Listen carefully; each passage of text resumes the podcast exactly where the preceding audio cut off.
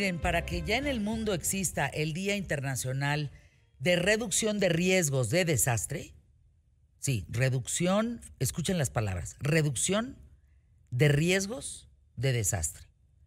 Quiere decir que los desastres están por la naturaleza. Entonces hay que tratar de compensar y de reducir esos riesgos para poder conservar las vidas humanas y un equilibrio en el planeta. Porque si no, pues imagínense, lo que yo les platicaba en un principio, hay 400 reactores nucleares en el mundo.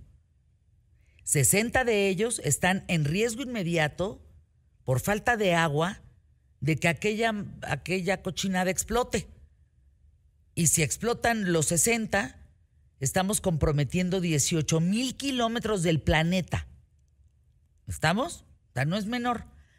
Hoy que es el Día Internacional de la Reducción de Riesgos de Desastre, el tema fundamental para el mundo es sistemas de alerta. Hasta ahí vamos, nos vamos entendiendo bien. O sea, hay desastres en el mundo, sí o sí, pero ¿cómo nos vamos a enterar tú y yo de que viene un desastre natural? Que viene un tsunami, que viene un huracán, que viene un sismo, que viene una tormenta, que viene un ciclón, que viene, pues con sistemas de alerta, como en este caso Sky Alert México o Sky Storm México. Hoy nos acompaña Álvaro Velasco, director general y cofundador de Sky Alert México y Estados Unidos. Entonces, en el mapa del mundo, si, cerramos tantito los ojos, pensamos en el mundo entero, Álvaro. ¿Cómo está la geolocalización? Si pudiéramos ver un mapa del mundo con puntitos rojos, ¿dónde están los mejores sistemas de de alerta en el mundo? ¿Dónde estarían esos puntitos rojos? Buenos días, Fer. La verdad es que menos de la mitad de los países cuentan con un sistema de alertamiento temprano, del que sea. En nuestro caso, México, tenemos de sismos e intentamos tener otro tipo de sistemas de alertamiento, pero la verdad es que lo hacemos bastante mal. Y me refiero específicamente a que el 44% de los desastres del año pasado, que fueron más de 430 catástrofes relacionadas con amenazas naturales fueron inundaciones. Y no me voy muy lejos, me voy hace dos días. ¿Qué pasó en Acapulco? ¿Por qué no hubo un sistema de alerta temprana que le dijera a esa gente, va a llover durante 14 horas y vas a tener una acumulación de lluvia que, no, que tu sistema no lo va a poder soportar? Y no hubiéramos lamentado inclusive vidas y muchas familias que lo perdieron todo. Ese es el llamado que está haciendo la ONU hoy en este Día Internacional de Reducción de Riesgo de Desastre, a que los gobiernos, privados, sociedad en general, medios de comunicación, incentivemos este tema de invertir en tecnologías que puedan reducir este riesgo a través de alertas tempranas, Fer. A ver, vamos por partes. Somos 7.800 millones de habitantes en el mundo. ¿Hasta ahí vamos, Álvaro? Público más este inteligente. Este año llegamos a los 8. Ah, ya llegamos a los 8 mil millones. Eh, en noviembre se supone que vamos a llegar. Bolas. Bien. En un mes. En un mes. Esos 8 mil millones de habitantes, somos un chorro de gente ¿eh? en, la Tierra. Pero bueno, esos 8 mil millones, digamos que cuáles son los cinco em, enemigos de la naturaleza que pueden acabar con nosotros fenómenos naturales, los cinco, que serían como los perros, perros non plus ultra, que nos matan, que nos ponen en riesgo, hoy por hoy, en el 2022. Claro. El, que más mata son inundaciones, y lo vimos ahora en Florida. Eh, Florida eh, tuvo muchos decesos, fue eh, más de 130, el mayor número de muertos en un huracán desde Katrina en Estados Unidos, no es una cifra menor. Lo segundo, sin duda, son los sismos. ¿Por qué? Por la amplitud del área que afecta y segundo, por el poco tiempo que se puede prevenir. Y en la enorme mayoría de países ni siquiera cuentan con eso.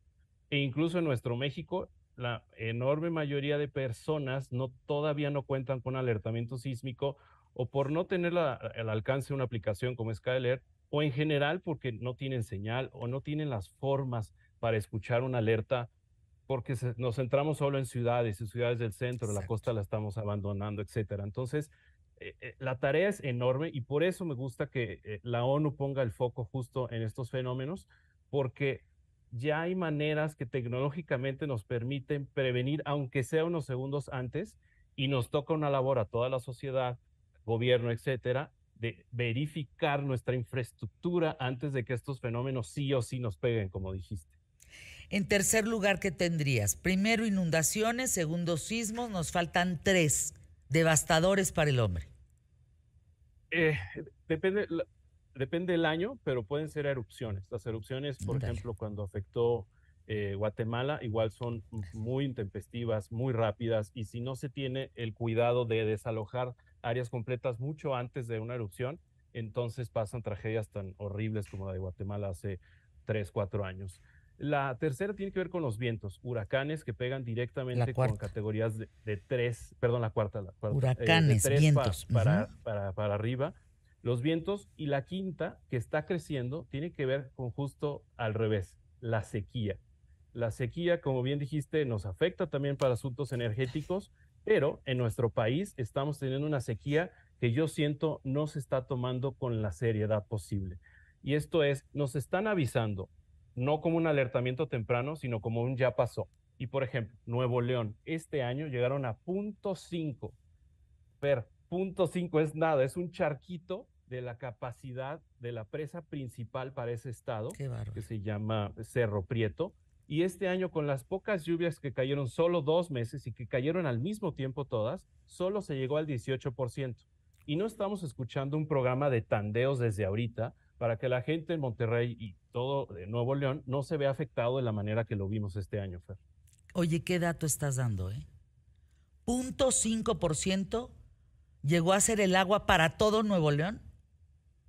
Para la presa principal. Pero las otras estaban en 8%. Sí, queda claro. Y la otra, estaban realmente todas prácticamente vacías y lo que se volvió es un asunto de quién tiene más dinero para poder acceder al agua, lo cual se vuelve extremadamente injusto para la gente de escasos recursos, como siempre.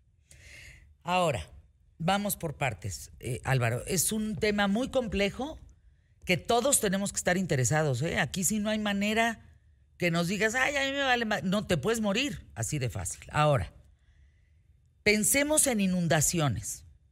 El ser humano no tenemos la capacidad aún de captar el agua, ¿es correcto? Si la tuviéramos, aprovecharíamos justamente eso que cae del cielo para vivir de otra manera, pero no tenemos esa posibilidad.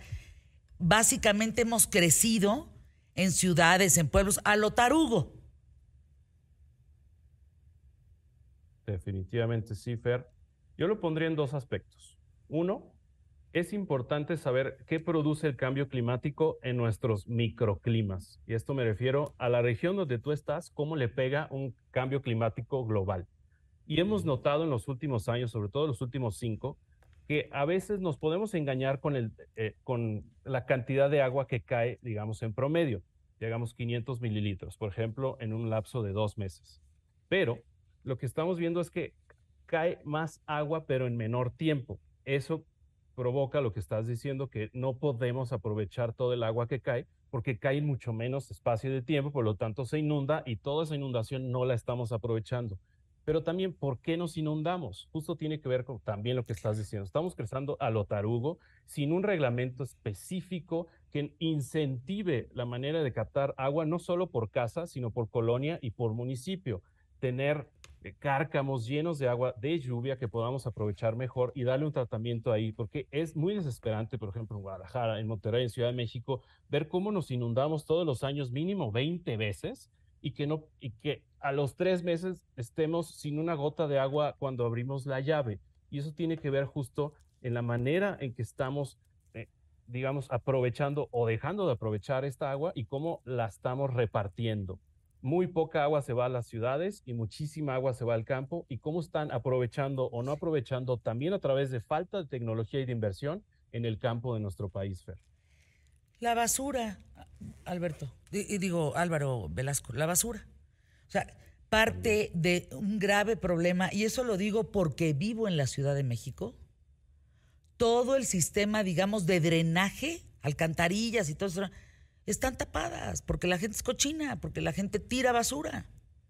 Y entonces, claro, viene un aguacero, marca como los que caen aquí, ¿no? Esos de una hora que ahí te encargo, que se cae el cielo, pues claro que os acabas en un problemón de, de inundaciones en toda una ciudad que no está hecha ni para captar el agua, pero que tampoco está hecha con un sistema, digamos, que, que pueda eh, expulsar la basura que uno tira. Pues eso no puede suceder. Pues uno tiene que dejar de, tirar basura, punto, ¿no? Y en ah, Ciudad de México están un poquito peor porque como la, digamos, está por debajo, se está hundiendo varias zonas de manera, entonces el agua ya no alcanza a escurrir como lo hacía antes. ¿Sabes qué dice mi mamá, Álvaro, al público más inteligente? Eh, mi mamá dice que el agua tiene memoria. Yo recuerdo que un día, eh, yendo a la carretera de Valle de Bravo, por la vieja, por eh, Citácuaro, cayó un aguacero que se desgajó un cerro y, surgió un río que se volvió cascada. Y le dije, pero ¿cómo puede ser esto posible, mamá? Bueno, es que aquí había antes un río con una cascada. Entonces, el agua tiene memoria, el agua vuelve a buscar su cauce. Vamos a anuncios. Vamos a anuncios QTF, Álvaro. Quiero que me hables, por favor, a todos los que estamos aquí escuchándote, sobre cómo podemos enfrentar inundaciones, sismos, erupciones, huracanes y sequías. Una cultura justo de sistemas de alerta para que no estemos en riesgo en un desastre. Yo creo que es tiempo, Álvaro, en que ya, yo siempre he dicho, Viene el, terremoto, no sientas, piensa, acciona, actúa, ya luego lloras, luego gritas, pero en el momento tienes que saber qué hacer. ¿Qué sistemas de alerta contamos hoy y cómo está Sky Alert y Sky Storm?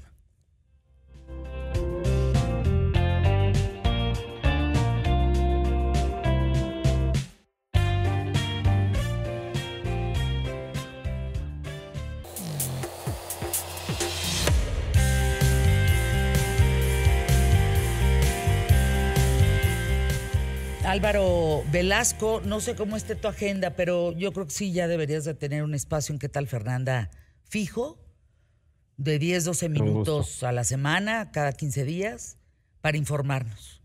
Creo que tú y yo hemos trabajado arduamente, arduamente en la cultura sísmica para México, arduamente. Y tenemos que darle continuidad, porque si algo va a seguir habiendo son sismos, si algo va a seguir habiendo son inundaciones, erupciones, huracanes, sequía. Háblanos rápidamente de Sky Alert MX, ¿cómo va? Unos tres minutos. Y de Sky Storm. ¿Qué avances ha tenido estas dos aplicaciones? Gracias, Fer. Sí, claro que sí, y te tomo la palabra. Sobre todo te felicito, Fer, fuiste de las primeras también comunicadoras en México a nivel nacional de poner este tema siempre vigente y en un día como hoy pues se agradece todavía más. Skyler está creciendo, estamos liberando softwares ahora para empresas este, descargables, que se llama Desk. Ahí puede recibir no solo alerta sísmica, sino justo lo que estamos diciendo. Vamos a tener nuevas alertas que tengan que ver con tormentas severas, pero para eso estamos invirtiendo millones y millones de pesos porque vamos a desarrollar, estamos desarrollando ya una, una tecnología con sensores también ahora meteorológicos que nos permitan pues paliar este enorme problema de una falta de inversión brutal por muchos años. El más o menos 65% del país no tiene sistema de radares. No podemos saber si una tormenta muy fuerte se acerca y cuánto tiempo puede durar. Solo tenemos el satelital que depende de la NASA, etcétera. La verdad, nos falta muchísima inversión y yo os invito a que como la protección civil, su, su, su objetivo es que nos unamos gobierno, sociedad, empresas y medios de comunicación, cumplamos con esa palabra, tenemos un compromiso frente a la ONU y es por esto que el día de hoy las alertas tempranas es lo que la ONU está invitando a que invirtamos este, con tecnología para avisar cada vez a más personas y prevenir muchísimas vidas en los próximos años que se va a poner mucho más complicado. Y mi segunda invitación es cuidar el agua sí o sí, porque la temporada de sequía viene muy fuerte por el fenómeno de la niña en el Pacífico. Eh, Álvaro, no puedo dejar de, preguntar, porque sobre todo pues eres experto en sistemas de alerta y demás. ¿Tienes alguna explicación? ¿Te han dado algún gurú del tema, alguna explicación eh, digna de compartir de por qué ha habido un sismo en Ciudad de México? Bueno, no, es el epicentro, de acuerdo, pero más bien, reformulo. ¿Por qué ha habido un sismo 3-19 de septiembre con años distintos? Es entera casualidad. Este, entiendo que es muy difícil con el miedo que nos causa, eh, eh, con lo traumados que estamos de esa fecha. No, no queda claro, pero... Pero es casualidad. Ha habido, digamos, tenemos en el registro en los últimos 100 años cinco sismos de más de siete en la misma fecha.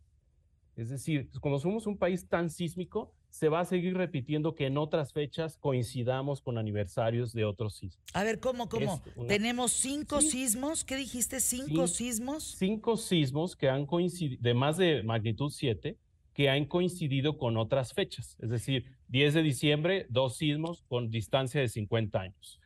4 eh, de abril, dos sismos con distancia de 30 años. Es a lo que me refiero de que alguna vez va a volver a pasar con otra fecha y puede ser con el 19 de septiembre, pero tomemos lo mejor como el Día del Nacional de Prevención, como lo es, para estar prevenidos sobre todo de sismos. Pero nadie, ni en el mundo, porque sé que viajas a Japón, sé que Estados Unidos, nadie te ha dado una explicación que te suene como poco más razonable, de, se entiende, se repite. Eh, pues yo creo que no, no solo... han sido epicentros iguales. ¿Mandé?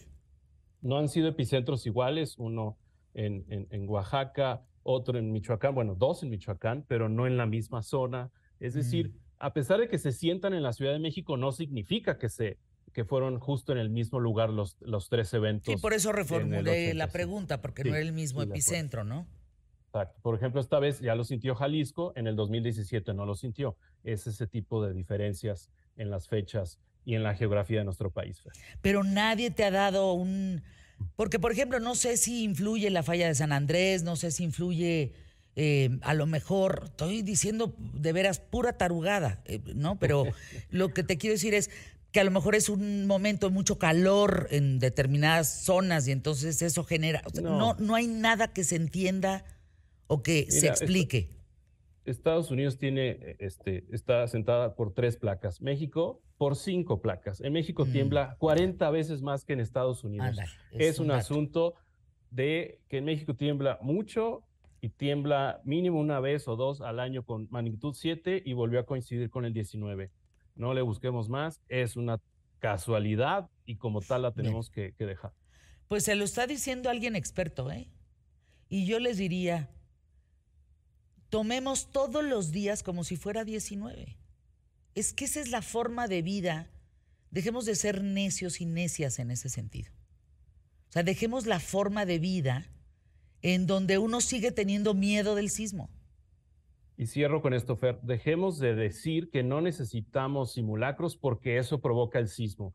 Al contrario, mucha gente se salvó porque estaban en un ejercicio de simulacro y solo 50 minutos después tembló. Bueno, si Álvaro y yo les contáramos lo que hemos vivido en este micrófono, mentábamos madres aquel 19 de septiembre, porque había empresas al aire ¿eh? que no hicieron el simulacro a las 12 del día y me les fui con todo acabando el programa. Son unos irresponsables, ¿cómo se les ocurre poner en riesgo la vida de sus empleados, a ver si no viene uno de veras que le saque el susto y bolas 20 minutos después. Fue increíble.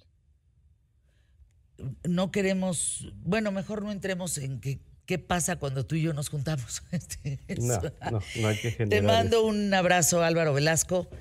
Eh, bajen la aplicación arroba Sky Alert MX para el caso de huracanes y arroba Sky Storm de, para agua, pues Storm MX, para que tengan esos sistemas de alerta en sus teléfonos.